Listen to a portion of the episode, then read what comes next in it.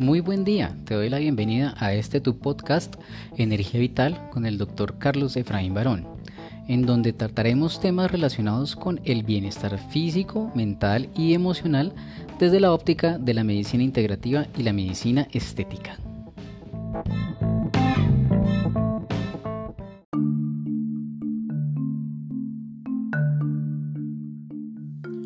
En el episodio anterior, al tratar el tema de las crisis curativas, tocamos el tema de las toxinas muy por encima, explicando cómo la salida de estas toxinas del cuerpo puede llegar a producir síntomas.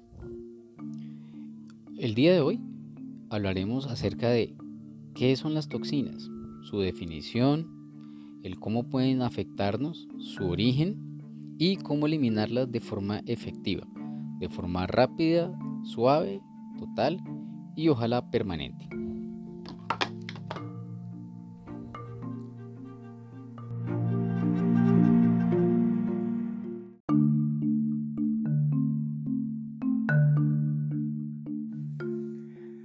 Bueno, pero ¿qué son las toxinas? Por definición de diccionario, las toxinas son sustancias creadas por plantas y animales que son venenosas o tóxicas para los seres humanos y también se incluyen medicamentos que pueden ser útiles en pequeñas dosis, pero tóxicas cuando se utilizan en grandes cantidades. Vamos a hacer una pequeña diferencia con respecto a lo que nosotros consideramos toxinas y las vamos a llamar homotoxinas, es decir, toxinas que afectan al ser humano. Se define como una homotoxina cualquier sustancia que tiene un efecto perjudicial, directo o indirecto sobre el cuerpo humano lo más importante no es la sustancia en sí misma, sino su efecto sobre el organismo. Estas homotoxinas se dividen en dos grandes grupos, las exógenas y las endógenas. Las homotoxinas exógenas son las sustancias que llegan al cuerpo desde el entorno y tienen cierto efecto tóxico, directo o indirecto sobre los tejidos, órganos o en los mecanismos de regulación. Algunas de estas toxinas exógenas pueden ser más tóxicas cuando se combinan con otras sustancias. Una gran parte de estas toxinas pueden entrar sin que la persona lo sepa, a través del aire, del agua, de los alimentos, de los productos para la piel. Por otro lado, las homotoxinas endógenas o endotoxinas son creadas por el propio organismo. Aquí encontramos muchos de los productos intermediarios y finales del metabolismo. Incluso podríamos considerar a los radicales libres como homotoxinas endógenas cuando están por encima de lo que debería ser, o sea, por encima del nivel normal. Se debe considerar que son homotoxinas incluso sustancias que en condiciones normales están presentes en el cuerpo pero que se vuelven dañinas cuando no podemos eliminarlas por los procesos fisiológicos normales. Por ejemplo, cuando existe una enfermedad renal que limita la producción de orina o cuando se sufre de estreñimiento.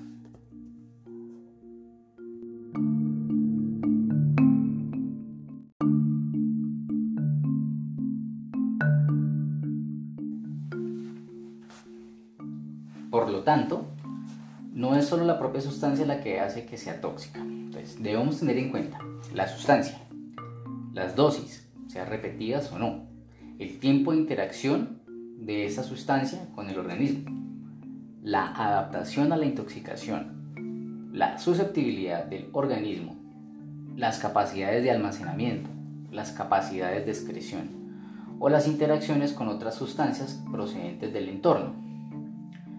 Las combinaciones de la dosis y el tiempo de impacto de la toxina pueden causar efectos de intoxicación inesperados.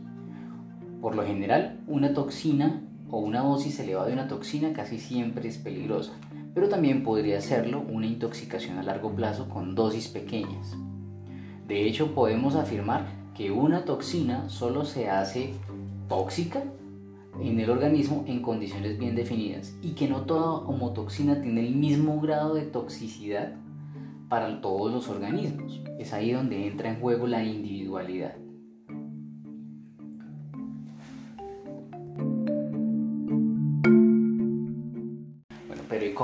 Si tenemos toxinas o no dentro de nuestro cuerpo?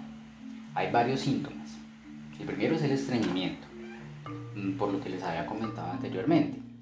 la acumulación de materia fecal dentro del intestino favorece el crecimiento de bacterias o sobrecrecimiento de bacterias que producen eh, diferentes tóxicos, además de los que ya estamos consumiendo en los alimentos procesados, eh, químicos industriales, saborizantes, colorantes, conservantes. Eso dentro del intestino favorece que las toxinas que deberíamos eliminar se vuelvan a reintegrar al cuerpo a través de la vía sanguínea y pues nos afecta en diferentes partes. El segundo síntoma son las nieblas cerebrales, la sensación de mareo, de confusión, la falta de concentración. Incluso por las mañanas cuando uno ha dormido bien, significa que ya esas toxinas están alcanzando nuestro cerebro y lo están eh, afectando en sus funciones. Otro síntoma sería que los desodorantes ya no ayudan y todavía se siente el mal olor a pesar del uso de los mismos. Pueden aparecer dolores en articulaciones, músculos, tendones y ligamentos. Aun si uno no se ha esforzado, si no ha hecho un trabajo físicamente agotador, esos dolores musculares y articulares pueden ser por causa de acumulación de toxinas que generan una inflamación no controlada en el cuerpo, también conocida como inflamación crónica de bajo grado. Otro síntoma, aparecen nuevas manchas en la piel. Otro síntoma es que eh, cada vez dormir es más difícil. La acumulación de toxinas, aparte de que lo hace uno sentir cansado, puede estropear el sueño. Altas cantidades de toxinas pueden hacer que el nivel de la hormona controladora del sueño fracase y por lo tanto tenga un impacto menor en tu sueño.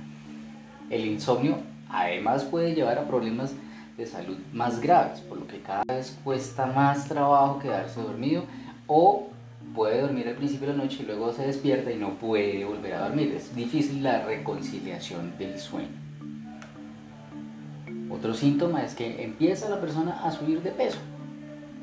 El aumento de peso es un signo de acúmulo de toxinas cuando uno ya está haciendo ejercicio, se está cuidando de una dieta y eh, puede significar que hay un problema en la parte hormonal. Las toxinas pueden afectar negativamente el nivel de ciertas hormonas en el cuerpo. Hablamos de la parte de las, de las hormonas a nivel de glándulas suprarrenales y a nivel de la tiroides.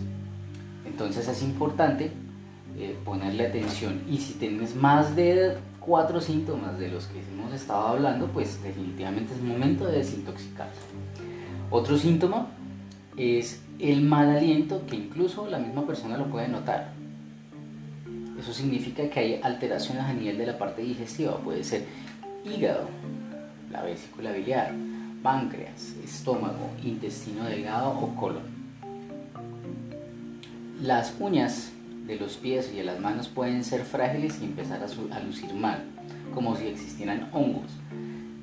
Eso también es otro síntoma de toxinas acumuladas dentro del cuerpo.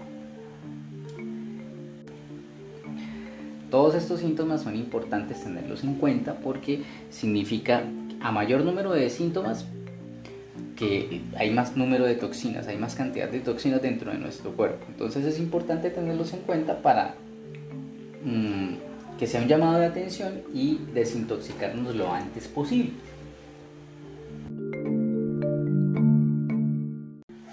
Bueno, pero ¿cómo eliminar las toxinas?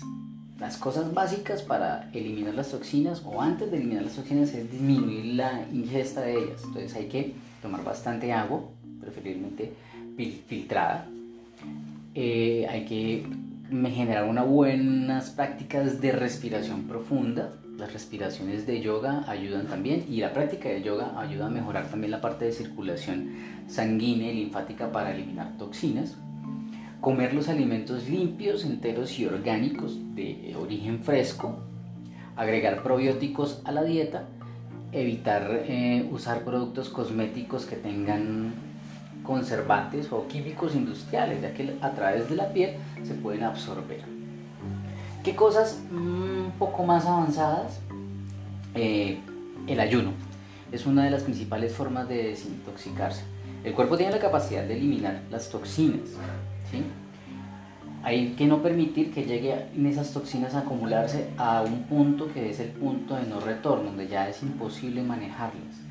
Entonces una forma de evitar llegar a ese punto de no retorno es, eh, como ya lo dije antes, tomar suficiente cantidad de agua de acuerdo al peso de cada persona y hacer ayunos ocasionales, eh, una vez a la semana, una vez cada 15 días o al menos una vez al mes, escoger un día en el cual no se va a comer ningún tipo de alimento sólido y tomar solamente agua, jugos o aromáticas.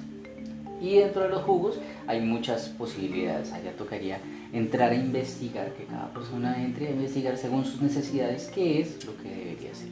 Sin embargo, pues lo mejor sería eh, ponerse en contacto con su médico para que le indique realmente cuál es la forma más adecuada para esa persona de realizar un ayuno que le permita desintoxicarse.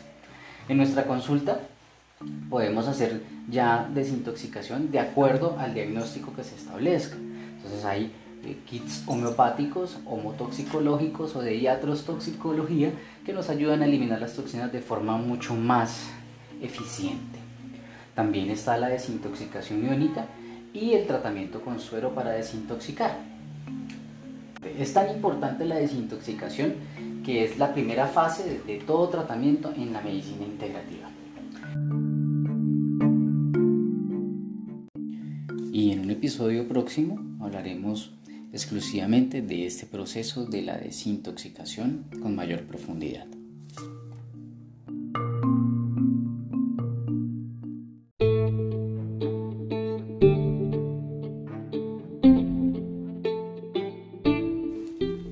Les habló Carlos Efraín Barón desde Energía Vital, esperando que esta información te sea de utilidad. Si te gustó, házmelo saber.